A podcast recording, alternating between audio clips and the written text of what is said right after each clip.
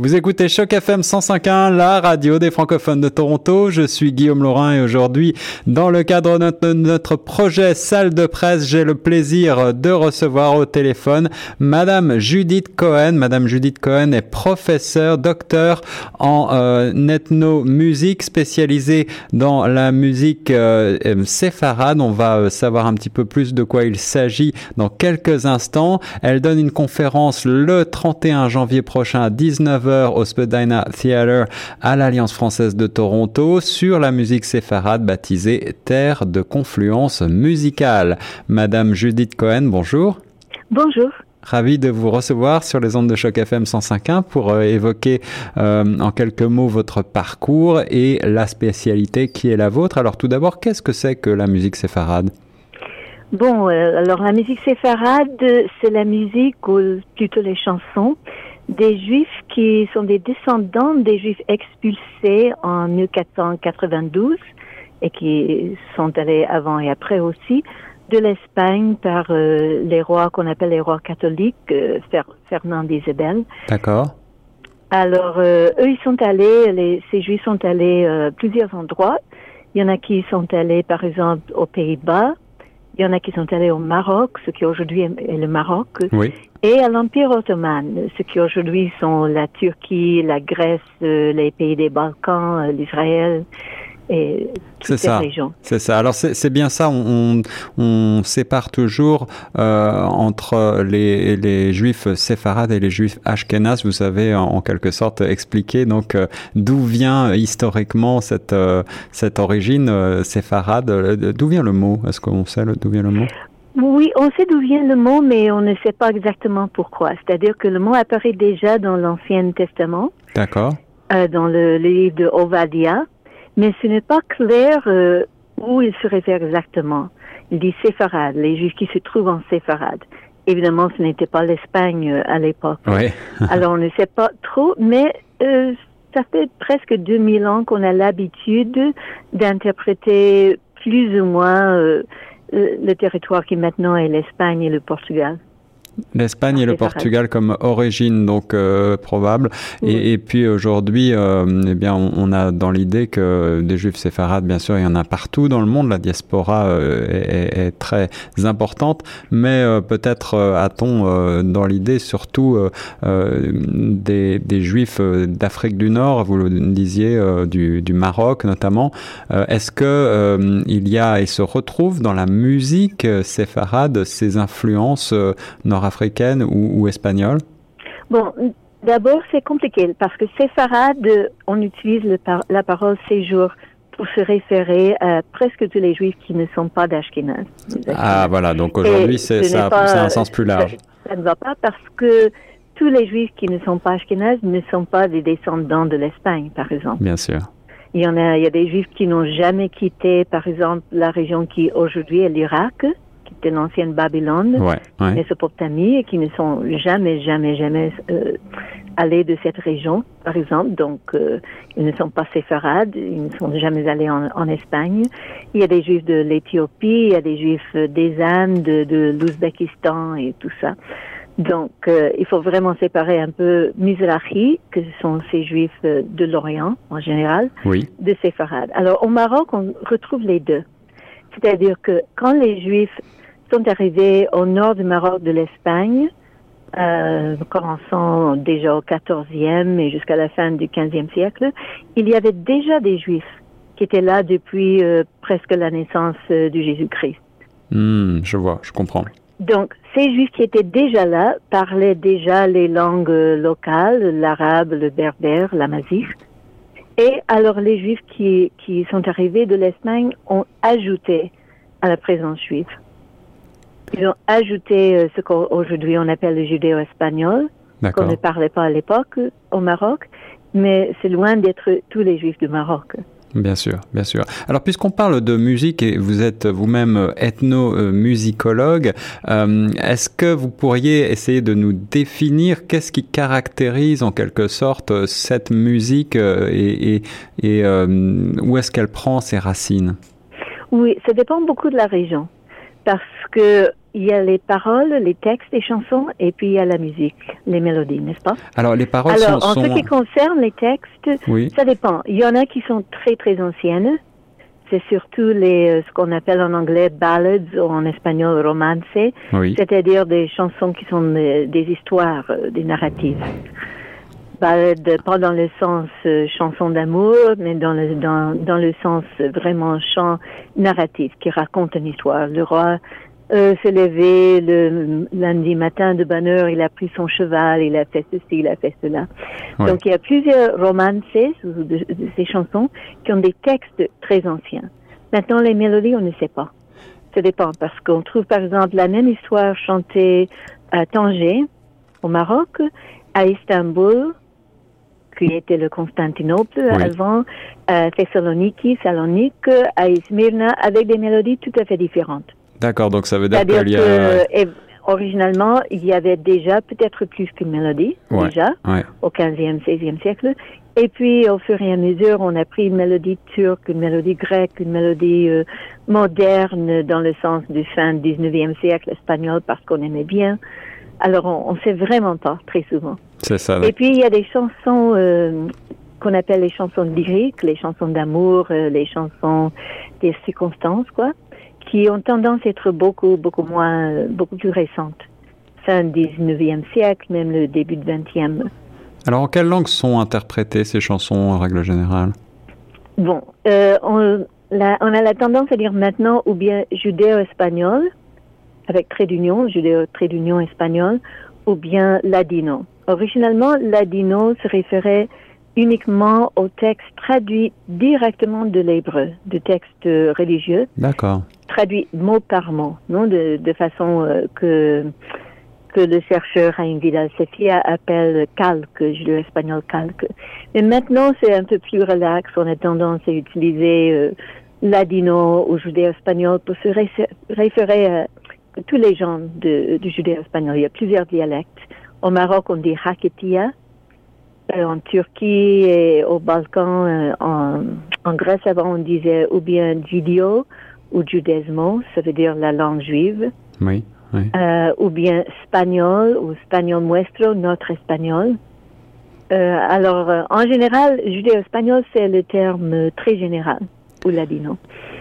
Alors, vous êtes vous-même euh, interprète, musicienne euh, de, de, cette musique. Quelle est la pratique aujourd'hui euh, de cette musique séfarade? Et est-ce qu'elle trouve un- une influence, une résonance dans la musique contemporaine, que ce soit la musique classique ou la musique populaire? Oui. Bon, les styles de musique de la musique séfarade dépendent beaucoup de la région. C'est-à-dire que le style marocain, le style turc, le style grec, le style des Balkans. Alors disons euh, à l'époque euh, avant la entre entre guerres ou même avant la Première Guerre mondiale, les, le style musical dépendait beaucoup de de la région, de l'endroit. La façon de chanter, les instruments choisis, euh, beaucoup de mélodies et tout ça. Et puis après, après l'Holocauste, après, euh, d'un côté, euh, l'Holocauste, par exemple, à Salonique, à Thessaloniki, Mhm. euh, 97% des Juifs ont disparu. Ouais. Ou bien ils ont, ils sont morts, ils sont péris dans, dans les camps de, de l'Holocauste, ou ils s'en sont allés tout simplement. Il y a très peu qui sont restés. Alors, est-ce que ça veut Euh, dire qu'il y a par contre, au Maroc, il n'y avait pas l'Holocauste. euh, Ouais. il n'y a jamais eu de, de grands problèmes euh, de coexistence euh, juive au Maroc. Mais quand le, le Maroc a achevé son indépendance, la France par exemple, euh, peu après l'indépendance, euh, l'établissement de l'État d'Israël, beaucoup de monde s'en sont allés. Mhm, mhm. Donc, il en reste très peu. Il en reste peut-être 3 000 juifs au Maroc. Il reste maintenant euh, 15 000, entre 15 et 20 000 en Turquie. Euh, il en reste peut-être euh, 2 3 000 en Grèce. Donc, euh, ces sociétés-là ont pas disparu, mais sont très, très réduites. Alors maintenant, la tendance, c'est de... Ça dépend beaucoup des, des styles individuels, parce que la chanson séfarade est vraiment entrée dans le monde de, de musique des mondes, non, de musique du monde, world music. Alors ça dépend. Il y a la façon, il y a le style musique ancienne, avec des instruments et un peu le style du chant euh, qu'on a inventé euh, vers la fin du XXe siècle, de la Mhm. musique ancienne, euh, qu'on ne sait pas, on ne sait vraiment pas. D'abord, la, la plupart des chansons ne sont pas de cette époque, mais même euh, les paroles, les textes qui sont de cette époque, on n'a pas euh, une idée très précise de comment les interpréter. Et puis, il y a plusieurs styles. Il y a des styles très influencés par la musique turque ou la musique grecque, ou même euh, très influencés par les individus. Alors, Il est-ce n'y a, il n'y a que pas un style, il n'existe pas vraiment il n'existe pas un style, un, un style qui rassemble tout le monde, mais est-ce que euh, vous, vous parliez, vous mentionniez l'Hol- l'Holocauste, euh, est-ce qu'une partie euh, du- de ce patrimoine musical a été perdue, à votre avis, euh, suite, à, suite à la guerre? Euh, pas tellement pour cette raison, je crois, parce que déjà aux années... euh, Bon, ça dépend aussi, parce qu'au Maroc, la situation était un peu différente. Au Maroc, par exemple, jusqu'à très récemment, moi, quand je préparais ma thèse doctorale, Mhm. aux années euh, 80 à l'Université de Montréal, justement, je- j'enregistrais des vieilles dames qui avaient, à l'époque, qui avaient, euh, aux années 80, qui avaient déjà 80 ans, par Oui. exemple. D'accord. 75, 80, 85. Et elles savaient encore chanter les chansons les plus anciennes. Les romances, les chansons narratives, les chansons de mariage, les plus traditionnelles, les plus anciennes, dans des versions assez complètes. Des fois, une version d'une chanson qui durait 5, 6, 7, 8 minutes. Vous Mhm. voyez? Mhm. Tandis que cette, ce répertoire euh, des chansons narratives et les chansons traditionnelles euh, des noces, des mariages et tout ça, déjà aux années 30, 40, ça disparaissait euh, dans le, le monde séfarade de l'ancien empire ottoman. D'accord. Il y avait plusieurs raisons. Il y avait de nouvelles chansons qui, qui étaient très à la mode, influencées par euh, toutes sortes de choses, par la musique populaire turque, la musique populaire grecque, Ouais, ouais. même la musique populaire française, par exemple, le, nouveau tango Ah oui. d'Argentine qui commençait à circuler. Mhm. Donc, euh, la situation était déjà très différente. À propos de musique juive, on, on pense parfois à euh, la tradition yiddish. Est-ce que vous pouvez en quelques mots nous indiquer les différences fondamentales? Ouf, il, y a, il y a beaucoup de différences. D'abord, la tradition ashkénaze est la seule tradition juive qui a vraiment une tradition séparée instrumentale. C'est- Ça veut dire, on peut toujours jouer des instruments, on peut toujours interpréter n'importe quelle chanson juive de n'importe où avec des instruments, et on le Oui. fait. Non seulement on peut le faire, on le fait, carrément.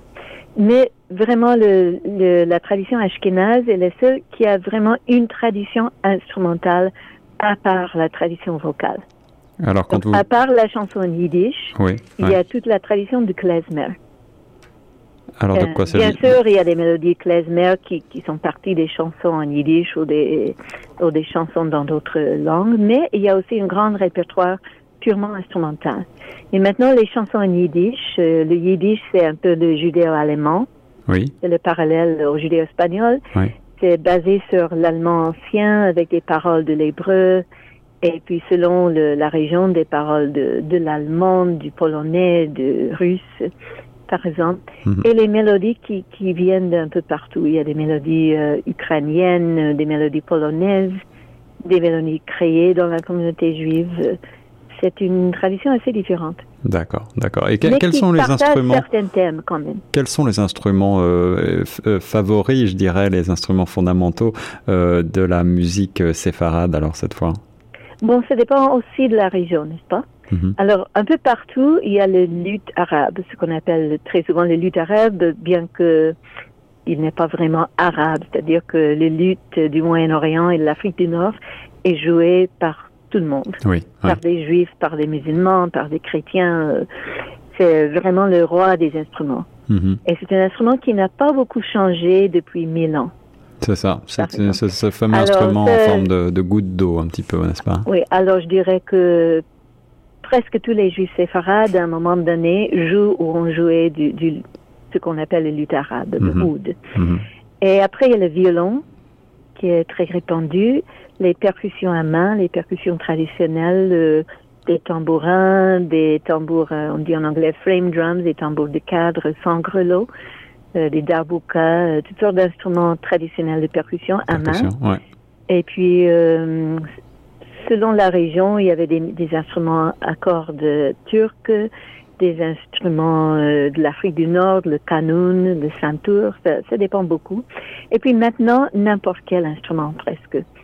Euh, des instruments du Moyen Âge, si c'est l'école de, musique ancienne appliquée à la musique séfarade, euh, n'importe quel instrument du Moyen-Orient, ou par, parmi, par exemple, les Marocains ici à Toronto, à Montréal, on voit très souvent un groupe mixte, c'est-à-dire qu'on fait le oud et la guitare électrique Ah oui. et un clavier électrique, un dabouka et en même temps euh, des percussions modernes, parce que la musique juive a toujours adapté les musiques et les instruments des alentours. Alors, euh, Madame Judith Cohen, pour aller plus loin, pour euh, celles et ceux qui nous écoutent et qui auraient envie de s'initier à la musique euh, séfarade, qu'est-ce qu'on peut écouter? Qu'est-ce que vous nous conseillez? Oh, il y a tant de choses, c'est difficile de dire, parce que moi, je conseille toujours d'écouter les, les enregistrements originaux. Mhm. qui aujourd'hui c'est beaucoup plus facile qu'avant parce qu'il y a l'internet, euh, il y a les collections entières euh, que les collecteurs ont, ont mis sur l'internet qu'on peut consulter. Alors pour moi c'est le plus important parce que tout ce qui vient après ce sont des, des interprétations. Alors, on parle ici de Aussi on peut écouter par exemple quelques quelques enregistrements euh, originaux. Il y a un site euh, web qui est vraiment excellent de mon ami et mon collègue Joel Bressler. Et en- anglais, c'est Fardic Music. Alors avec PH et non pas avec F. C'est. Fardic, non? C'est fardicmusic.org. O-R-G. Et euh, lui, il donne vraiment euh, un bilan de, de tous les enregistrements commençant vers l'année 1905 ou 1906. Déjà.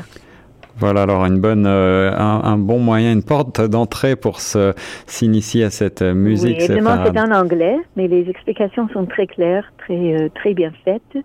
Alors, c'est un bon point de départ, par exemple. Absolument. Alors, Madame Judith Cohen, je rappelle que vous serez en conférence le 31 janvier prochain à 19h au Spadina Theatre, ici à Toronto, euh, dans l'Alliance française, pour euh, présenter cette conférence, la musique séfarade, terre de confluence musicale. J'étais ravi de m'entretenir avec vous. Est-ce que vous avez un mot de la fin pour les auditrices et auditeurs de Choc FM 105.1 Non, pas tellement. J'espère euh, en, voir plusieurs d'entre vous. Écoute, et j'ajouterais juste peut-être que c'est un style euh, de présentation très informel, euh, très ouverte. Euh, J'invite toujours des questions, un peu de participation, l'interaction.